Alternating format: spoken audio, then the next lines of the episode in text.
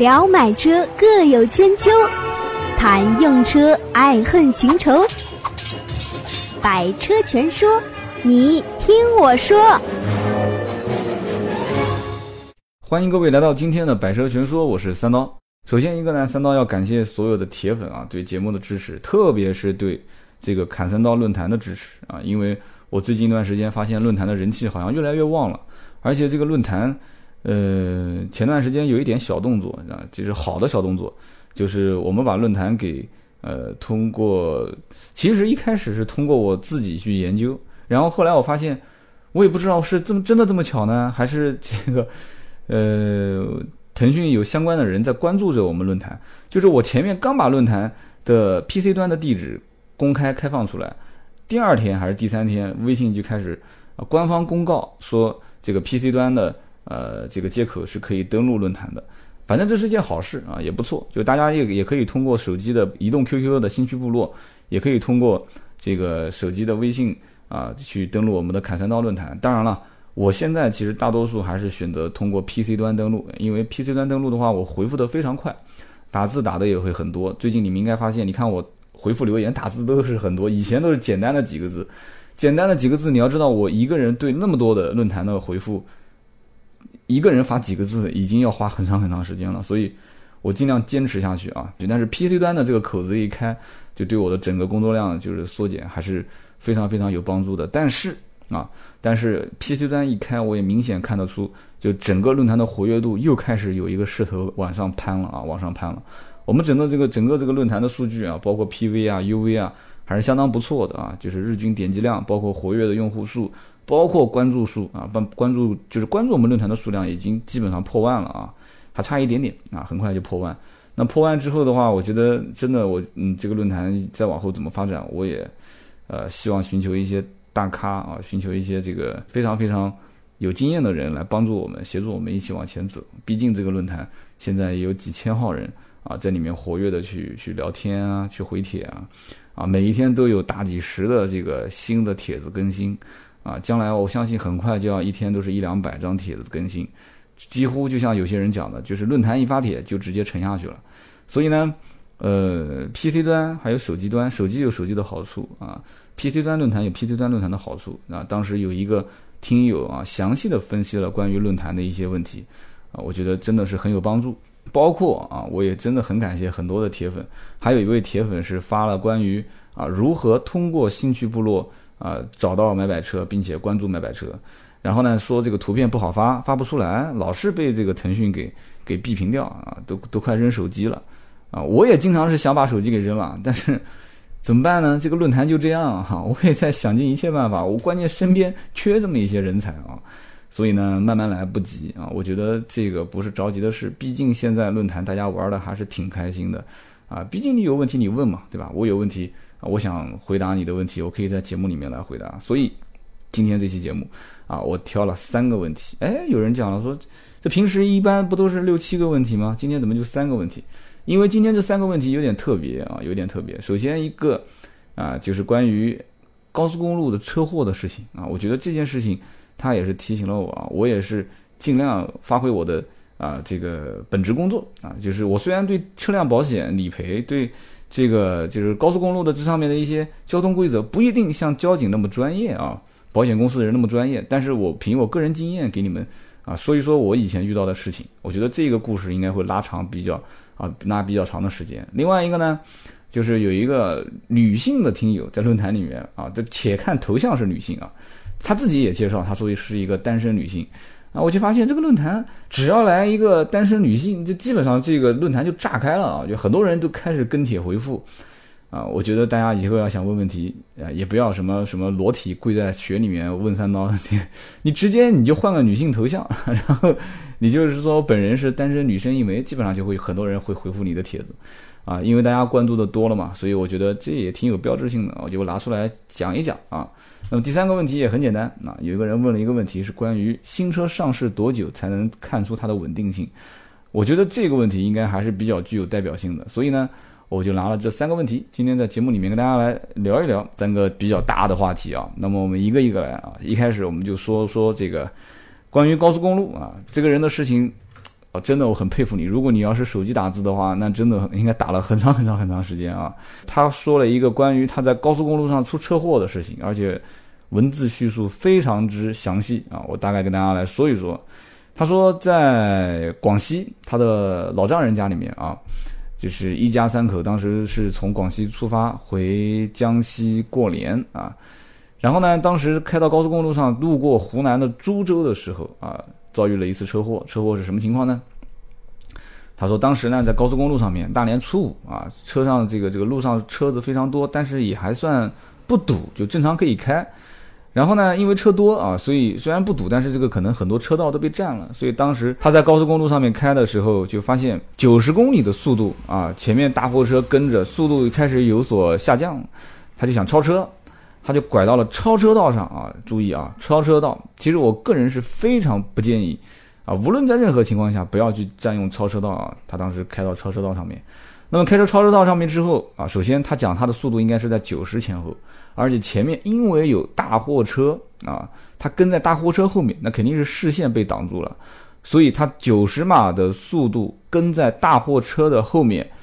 拐弯到了超车道上面的时候，突然发现前面超车道也开始有很多车停靠啊，就已经是停靠在路边，因为堵了嘛。所以当时他刹车不及，就直接跟前车追尾啊。所以这个追尾明显就是大货车挡了他的视线，而且我相信你跟大货车的跟车距离应该不会太远啊，挡了你的视线。所以你一旦变向过来之后，发现前面有障碍物啊，你刹车来不及，直接就追尾了。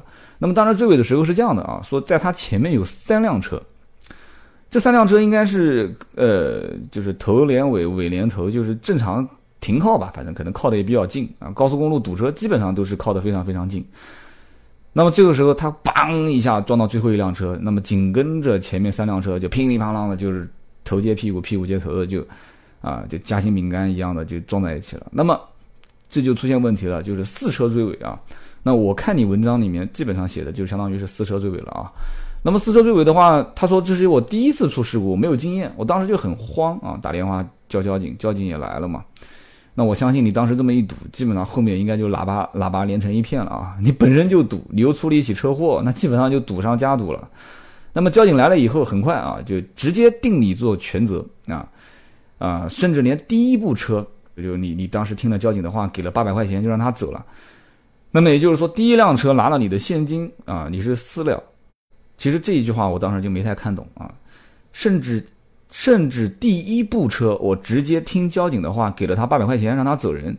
那么还有两辆车因为很严重走不了，所以啊这一起连自己三辆车拖回了停车场。当时总费用是三千块钱一部啊，三千块钱一部。当时一共花了三天时间来在在这个湖南株洲处理这件事情。啊，然后除了杂七杂八的钱啊，保险公司总共给你报销了两万，那么自己也垫了一万五左右。他说，其实这些我都没话说，但是在高速公路上出事故，就等于落入了虎口，任其宰割，大家都明白。但是事后听别人一说，我觉得心里面就有点不平衡了啊。呃，我是最后一辆车追尾。我知道我是全责，但是呃，他说我的理由也就是判我全责的理由是没有跟前车保持安全距离，但是我觉得前面两部车它也没有保持安全距离呀，对吧？我最多也就是追尾一辆车，况且也就是最前面一部车乱变道才导致了啊这一起超车引起的事故，所以我实在是想不明白啊，既然事情已经过去了，到现在为止也都处理完了啊，反正人没事就好啊。所以理赔都理赔完了，再去理论也没什么意思了。所以我就想问问刀哥啊，我问的有道理吗？啊，我希望刀哥做一期关于驾车出事故之后，我们驾驶人该怎么处理的那些事，特别是高速公路上事，就是高速公路上面出事故之后，我们应该怎么做？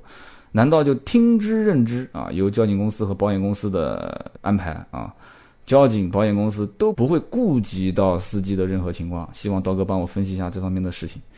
平心而论啊，你别说你在高速公路上面出事故了，我就跟你讲啊，当然了，听我节目的这个哥们儿应该也在听啊，就是我一个好朋友，我当时亲眼啊，但谈不上亲眼，就是我跟哥们儿去喝咖啡，然后我哥们儿就走了啊，开了车先离开了停车场，然后我也离开停车场，然后我哥们儿打了个电话给我说，哎，我后备箱里面有样东西忘了给你了。我说啊，那我刚出停车场，要不你你拿给我啊？还是我们改天再见？他说，哎呀，我掉个头回来拿给你嘛。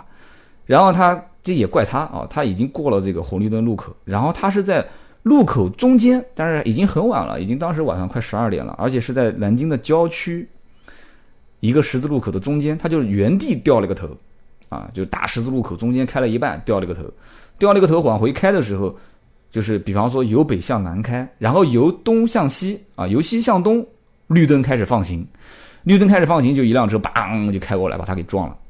那这个事故几乎就相当于是发生在我的眼前啊，而且又在南京啊，南京你知道是这个刀割的势力范围啊，相对来讲还人头比较熟啊，包括 4S 店，因为你理赔最终维修都在 4S 店嘛，就是处理这样的一个事故啊，我这么跟你讲吧，很多事情我也是无能为力的啊。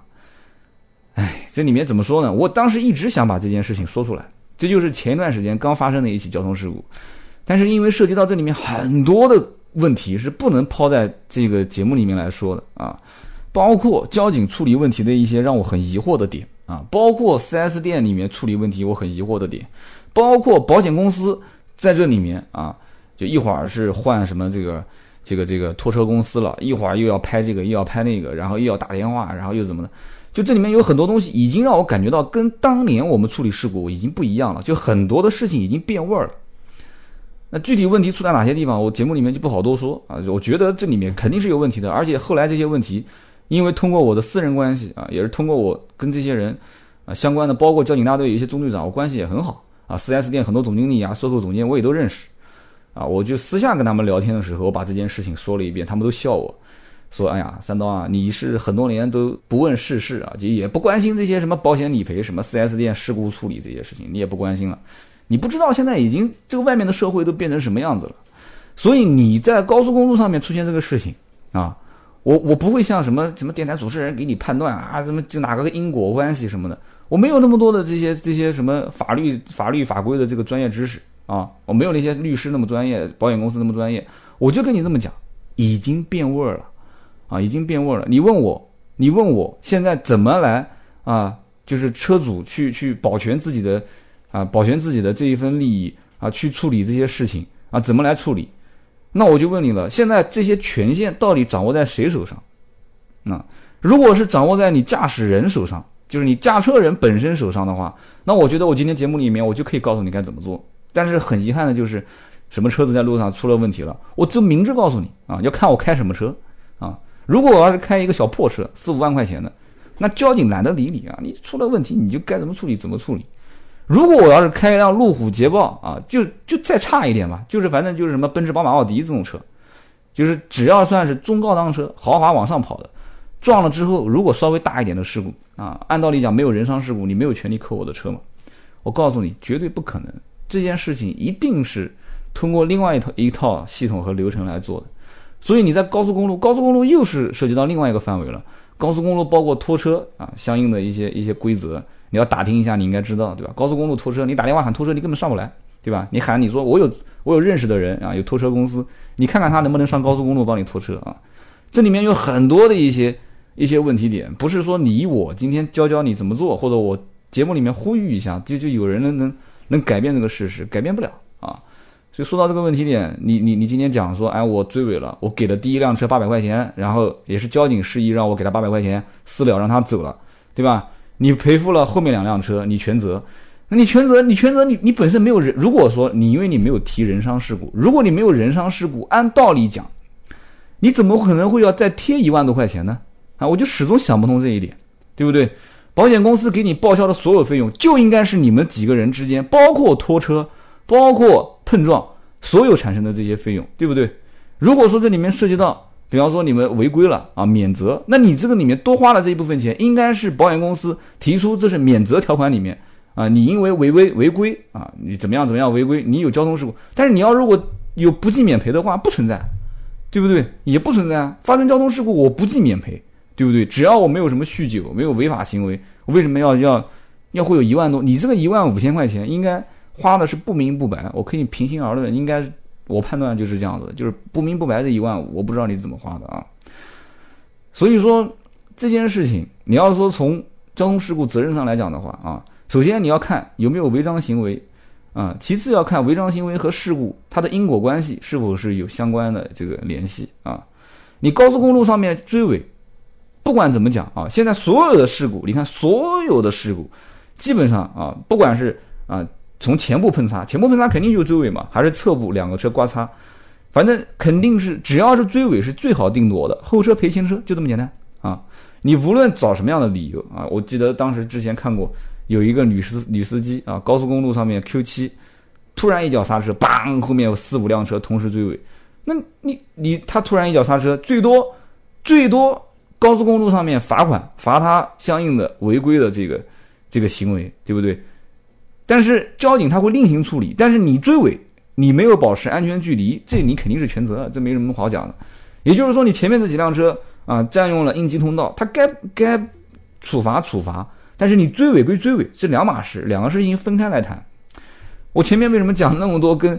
这个这个什么什么你想不通啊？这个责任有没有关系啊？这些为什么没有谈这个？就是因为我现在遇到的一些交通事故的啊判定，让我也很无奈啊。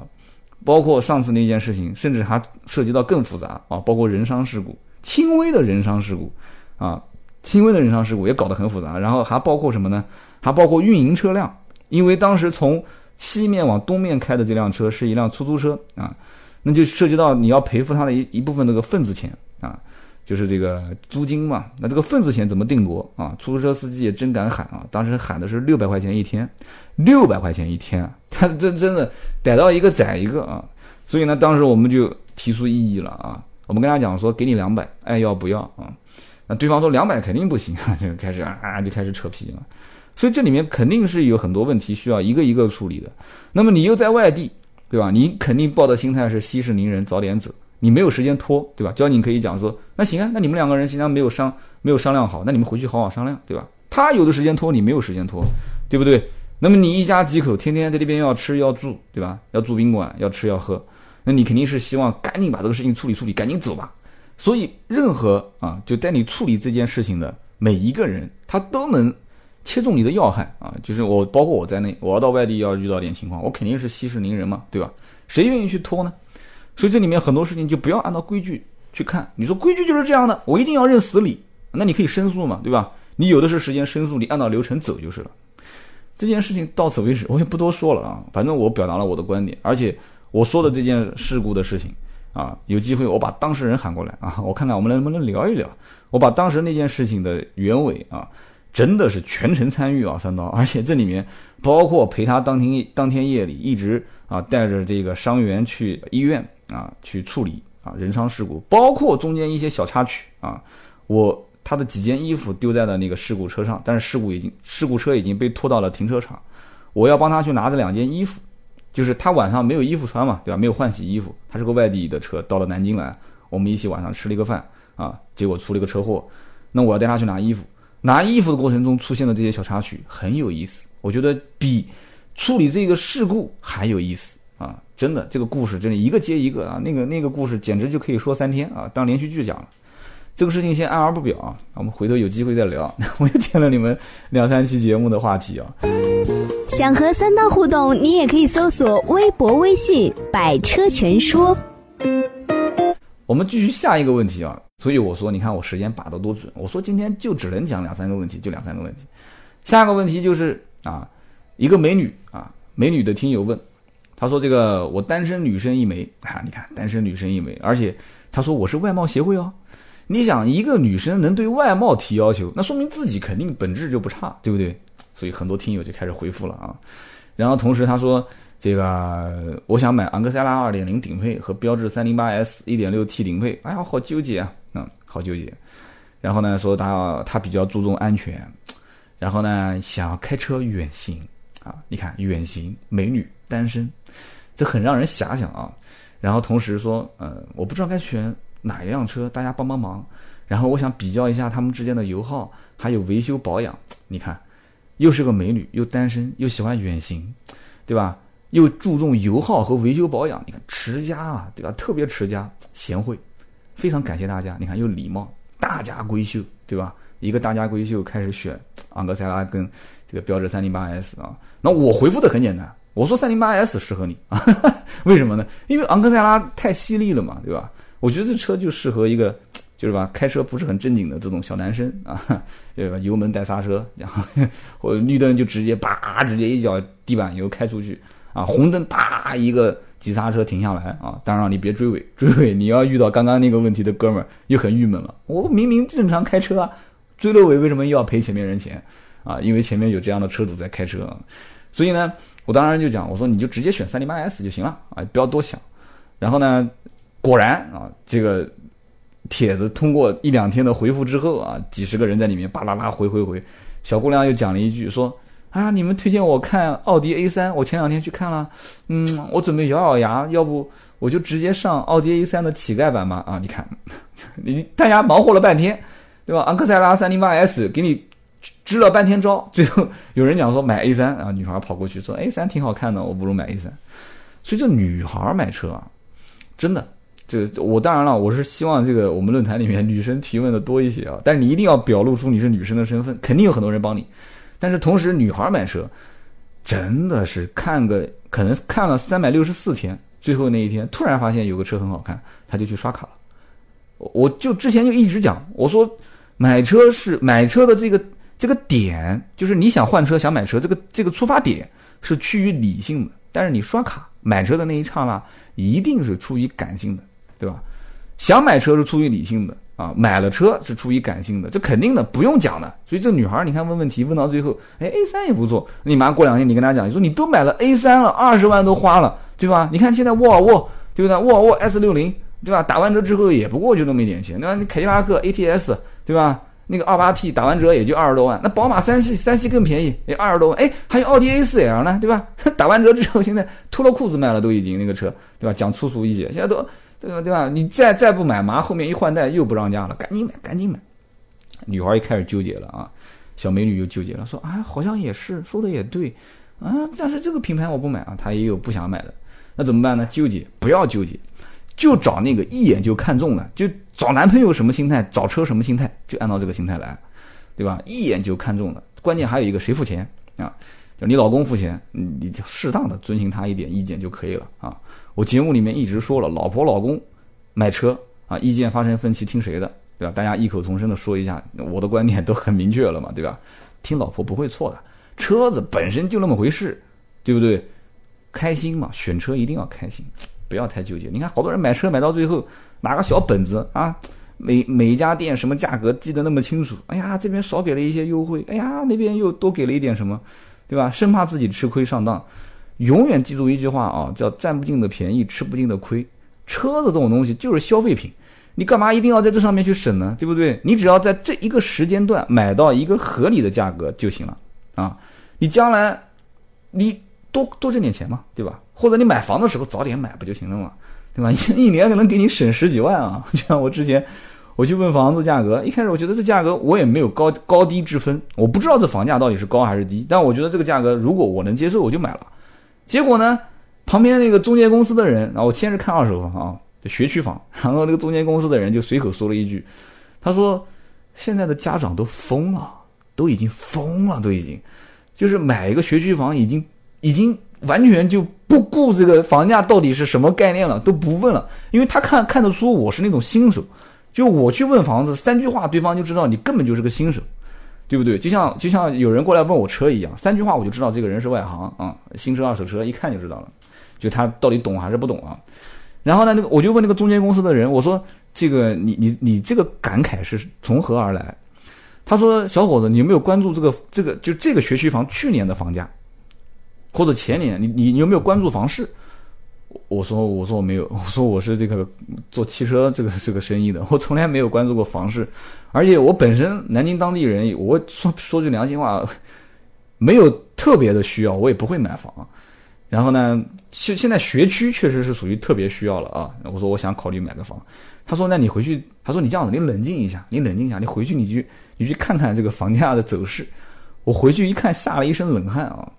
就大家知道，南京当地人知道这个南京河西的房价现在是什么个概念啊？我看了一下南京河西去年前年的房价，我的个天啊，真的是去年不买，今年一年白忙；今年不买，有可能明年一年也白忙，就是这么一个状态。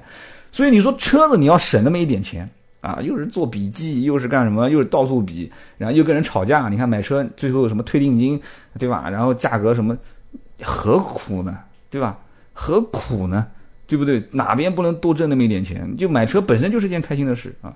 买车一定是在你原先的需求没有被满足的情况下，你是为了改善你现在的生活状态啊，这不是你的需求啊，这应该是你的一个欲望。需求欲望怎么去理解呢？你肚子饿了要吃饭，渴了要喝水，对吧？每天早上起来要那个什么，这个这个是你的需求啊！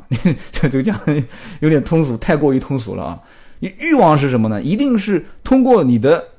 就是你周边的一些引导啊，一些诱惑啊，就是你通过你已经满足了自身的一些基础需求之后，你才产生的这些欲望。车子就这么简单啊，没有车你一定活不下去了吗？不可能，对吧？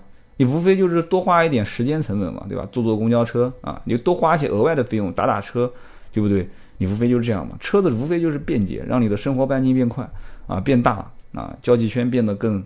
跟什么呢？就是就是反正车子是个符号嘛，对吧？交际圈变得更居于一个品类啊，所以呢，车子买的时候啊，包括用的时候，一定要保持一个很平淡的心态，把它当成一个工具。你用它不是它来用你，你不对，应该这么讲，它伺候你，而不是你伺候它啊。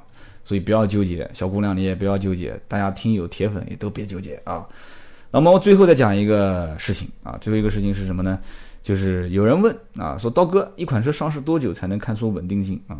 这个问题我简单的回答啊，一辆车上市多久才能看出稳定性呢？没有一个固定的时间，但是啊，有人讲说一年以后，对吧？一年以后这车马上后面要换代了，换代之后这个就肯定不会有问题了嘛？也不一定。我在这个帖子里面当时也回复过了，我说首先很多的汽车厂商，它的零部件的供应。都是由其他的一些第三方公司来供应的，它的零部件供应的这个批次，你看很多召回都是零部件供供应的这个批次上面，就这一批车这一部分零部件出问题了。什么叫稳定性啊？你要按我讲，如果是召回的多，就叫不稳定吗？也不一定，对不对？这个车子一直有通病，它就不稳定吗？也不一定。这个不稳定因素有很多种，但是我个人觉得啊，有一个观点我是比较认同的，就是。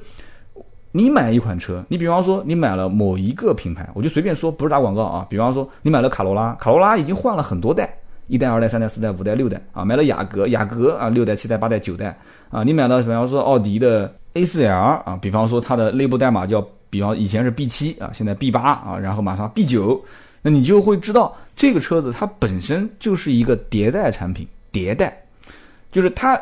可能一九四几年就是第一代产品了，然后一直进化、进化、进化到现在啊！你比方说很多经典车型都是这样啊，宝马三系啊，对吧？奔驰 C 啊，奔驰 S 啊，你在之前能看到它的迭代，但是有一些车呢，它没有迭代，它甚至连平台都是新开发的。那你你怎么知道它的稳定性什么时候能能能能能？就像你讲的，你说这上市多久才能看稳定性？不一样。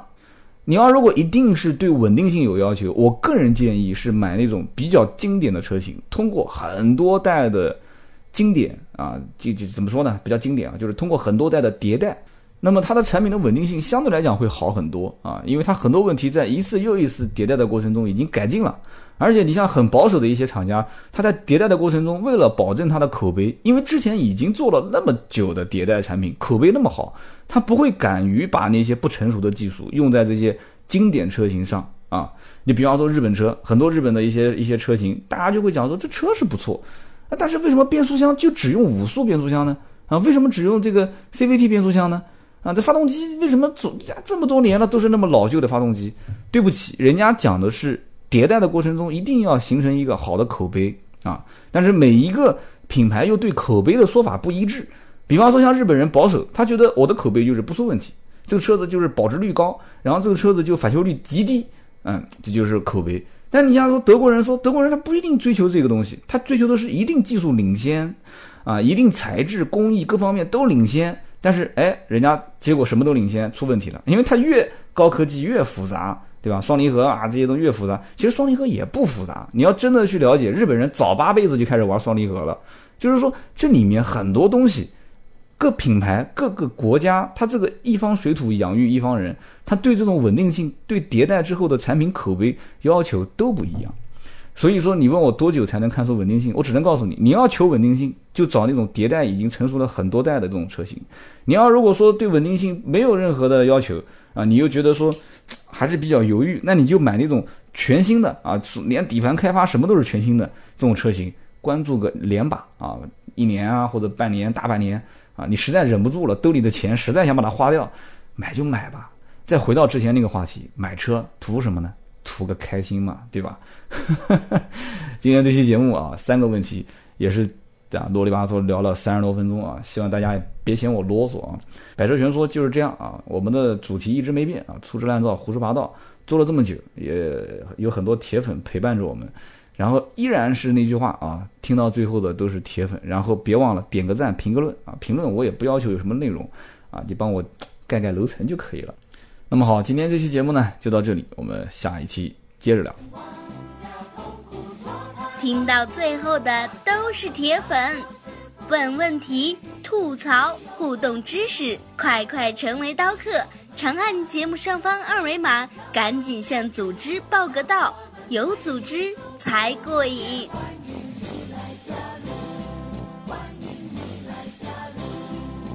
迎你来本节目由斗志文化制作出品。